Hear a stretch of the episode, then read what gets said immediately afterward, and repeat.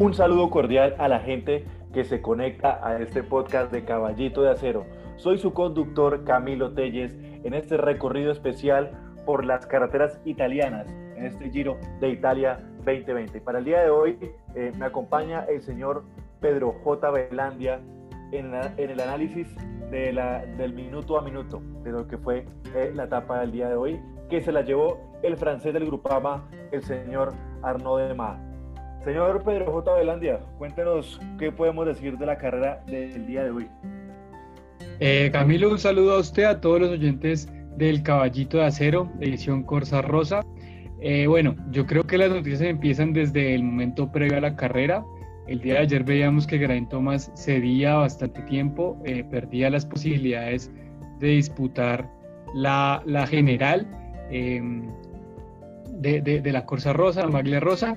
Eh, y dada la situación de carrera, eh, nos informan el parte médico de que es fractura de pelvis, por lo cual eh, Geraint Thomas abandona carrera, no toma la partida el día de hoy y se baja así uno de los que, de los que desde el principio pintaban como favoritos, pero que desde el día de ayer pues ya había cedido todo el tiempo para salir de la pelea.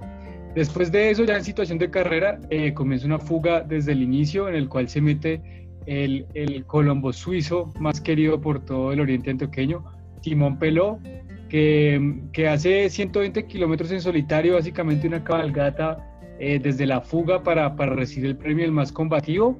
Eh, en el premio de montaña tercera categoría, que en justo la mitad de la etapa, eh, Peter Sagan pone a todo el Hans Groja a jalar, termina descolgando a los velocistas puros, entre ellos Fernando Gaviria y, y Álvaro Hodge, como, como dijo eh, acertadamente ayer nuestro compañero Ernesto Ortiz, se dio la estrategia. Eh, sin embargo, en la bajada pues logra entrar Viviani, que es otro de los hombres rápidos, eh, y ya todo queda lanzado para el final, un pelotón bastante, bastante tirado que no permitió la persecución constante del tren que venía atrás con el UAE para intentar posicionar a Gaviria. Y ya en el sprint final, en el embalaje, todo se resuelve en photo finish y como ya lo decía usted, Arno de Mar gana eh, literalmente por el golpe de riñón.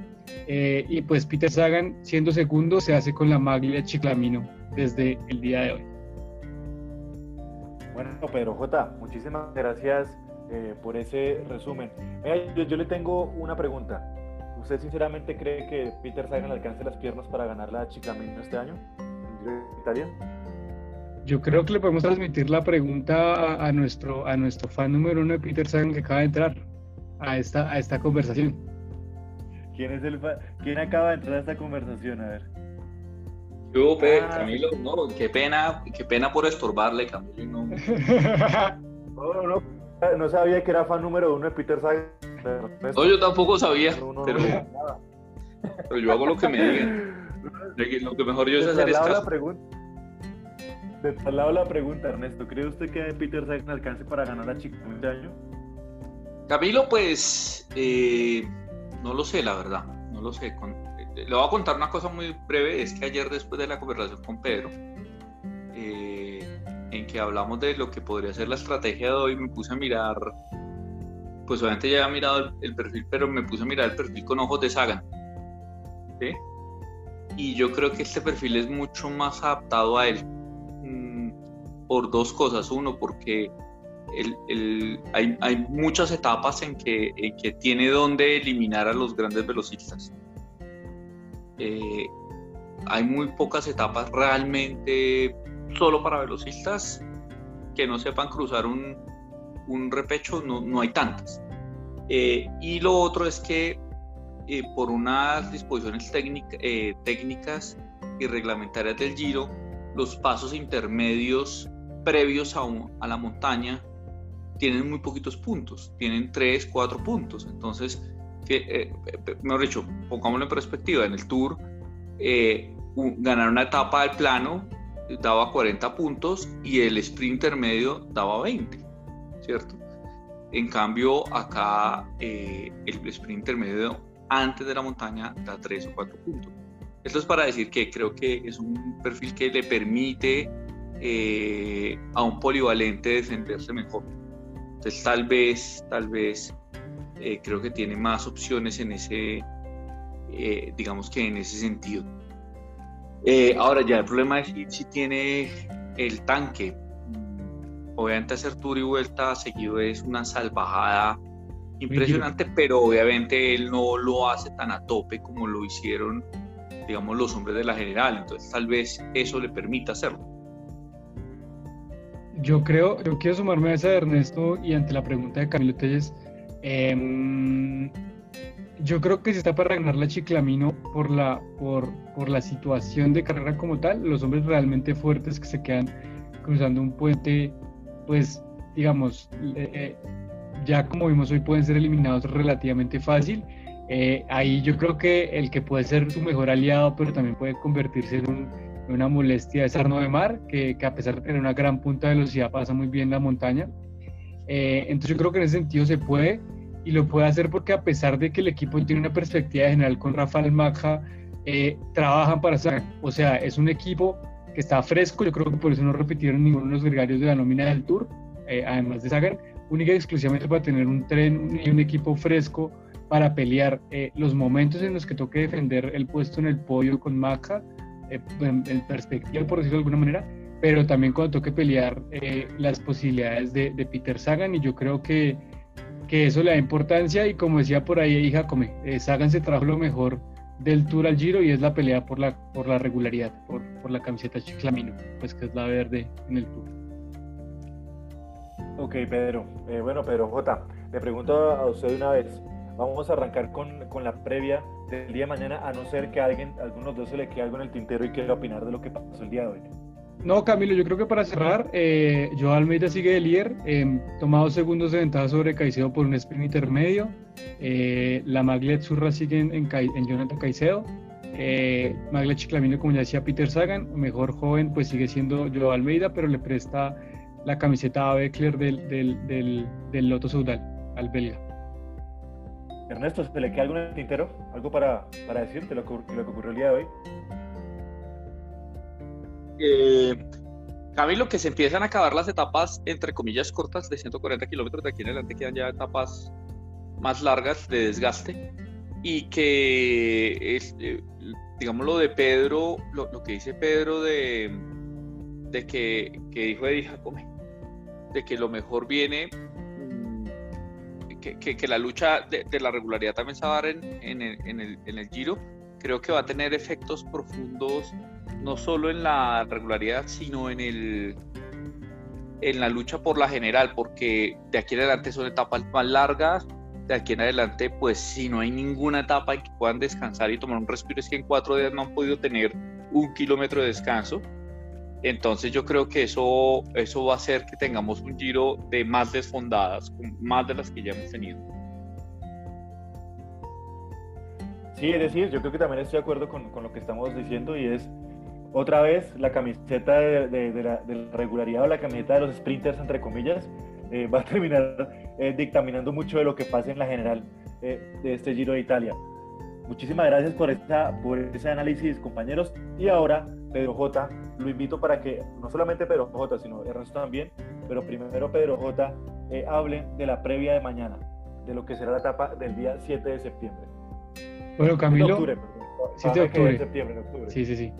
Bueno, Camilo, para usted y para todos sus oyentes, mañana una etapa de 225 kilómetros que sale de la ciudad de Tales, de Mileto, no deja de ser bueno, y termina en Camigliatello Silano. Eh, es una etapa considerada por la organización como media montaña, que tiene un recorrido bastante, bastante rompepiernas, un sprint, digamos, sale en bajada, tiene ahí un par de, columpios de sub y baja, para encontrar el primer sprint intermedio en el kilómetro 80, puerto de tercera categoría que se corona en el 91 y el siguiente en el 112.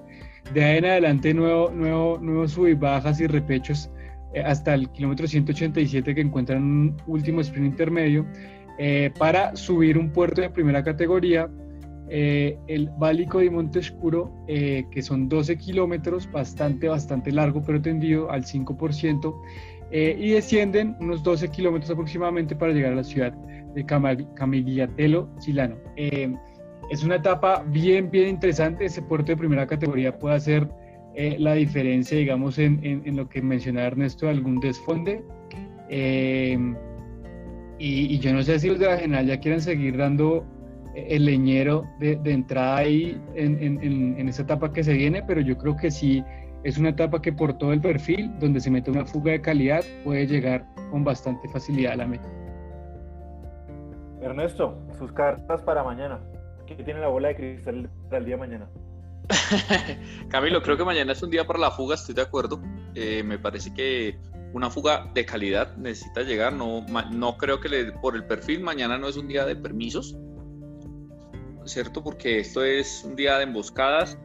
Eh, hay un pedazo de este rato, no muy grande, pero hay un pedazo de este rato. Y, y, una reflexión nada más antes de terminar. Eh, estamos hablando de etapas eh, de, puertos de primera categoría de 16 kilómetros, ¿no? Eh, sería, si este, este en el, tour, en el tour sería un puerto de categoría especial sin ninguna... Sin, sin, ningún, sin ningún lugar a dudas, pues.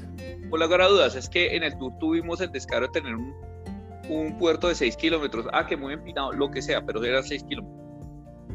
Eh, y, y, lo volvieron de categoría especial, entonces este de 13, pues bueno. Eh, yo creo que los mañana... puertos largos, largos. Largos, largos. Los italianos sí son gente seria. Italia la gente puerto se hoy, el tour. Un puerto de tercera categoría tenía 12 kilómetros. o sea, eh, así sea el 5%. 12 kilómetros subiendo, ¿no? Eh, lo que quería hacer esa reflexión final es que eh, en, por ese tipo de recorrido no creo que haya lugar tanto al descanso y pues obviamente el recorrido para los hombres de la general le conviene a Aníbal porque pues si logra sacar unos segundos en la cima del último puerto pues ya en esa bajada bajará como baja el que es sin, sin temor a la muerte y ahí puede hacerles una diferencia. Y, y favoritos, yo, yo esperaría mañana en Movistar meta alguien, ¿sabes? Yo creo que mañana es una etapa para equipos que no traigan escaladores tan poderosos. Eh, entonces yo, yo creo que mañana Movistar puede meter gente en la nada más porque es que en el, en el Giro sí que están borrados. Pues sí, bueno, mañana puede ser una, etapa para equipos pequeños, así que anote el Movistar. Por favor, guardemos audio de esto para con el Movistar gane algo. Eso es cierto, porque seguramente mañana va a ganar algo. Ya, ya gana algo mañana. Sí, mañana hace el 1, 2, 3. Exactamente. y, y, montada, y montada Camilo. Eso sí, no, no, se lo, no, me la perdonan. Pero ¿qué les iba a decir? Oiga, Pedro J, ya último para cerrar. Eh, ¿Confirmamos que Simón Pelo es más colombiano que suizo ahora? Simón Pelo es más colombiano que la Licetex. el resto, su pregunta, ¿Simón Pelo es más colombiano que qué? Eh, no, pues eh, es más colombiano que la costumbre de cumplir con la muerte. Muchísimas gracias por, por este análisis, compañeros. Nos acompañaron, me acompañaron Ernesto Ortiz y el señor Pedro J. Velandia. Recuerde que soy Camilo Telles, su conductor en este recorrido por las carreteras italianas en el podcast de Caballito de Acero edición especial, edición rosa. Nos estaremos hablando en el día de mañana porque lo que se viene en el Giro de Italia siempre trae, cada día viene con su drama y con su propia telenovela. Un libreto de Fernando Gaitán. Muchísimas gracias y nos estaremos oyendo. Chao, chao.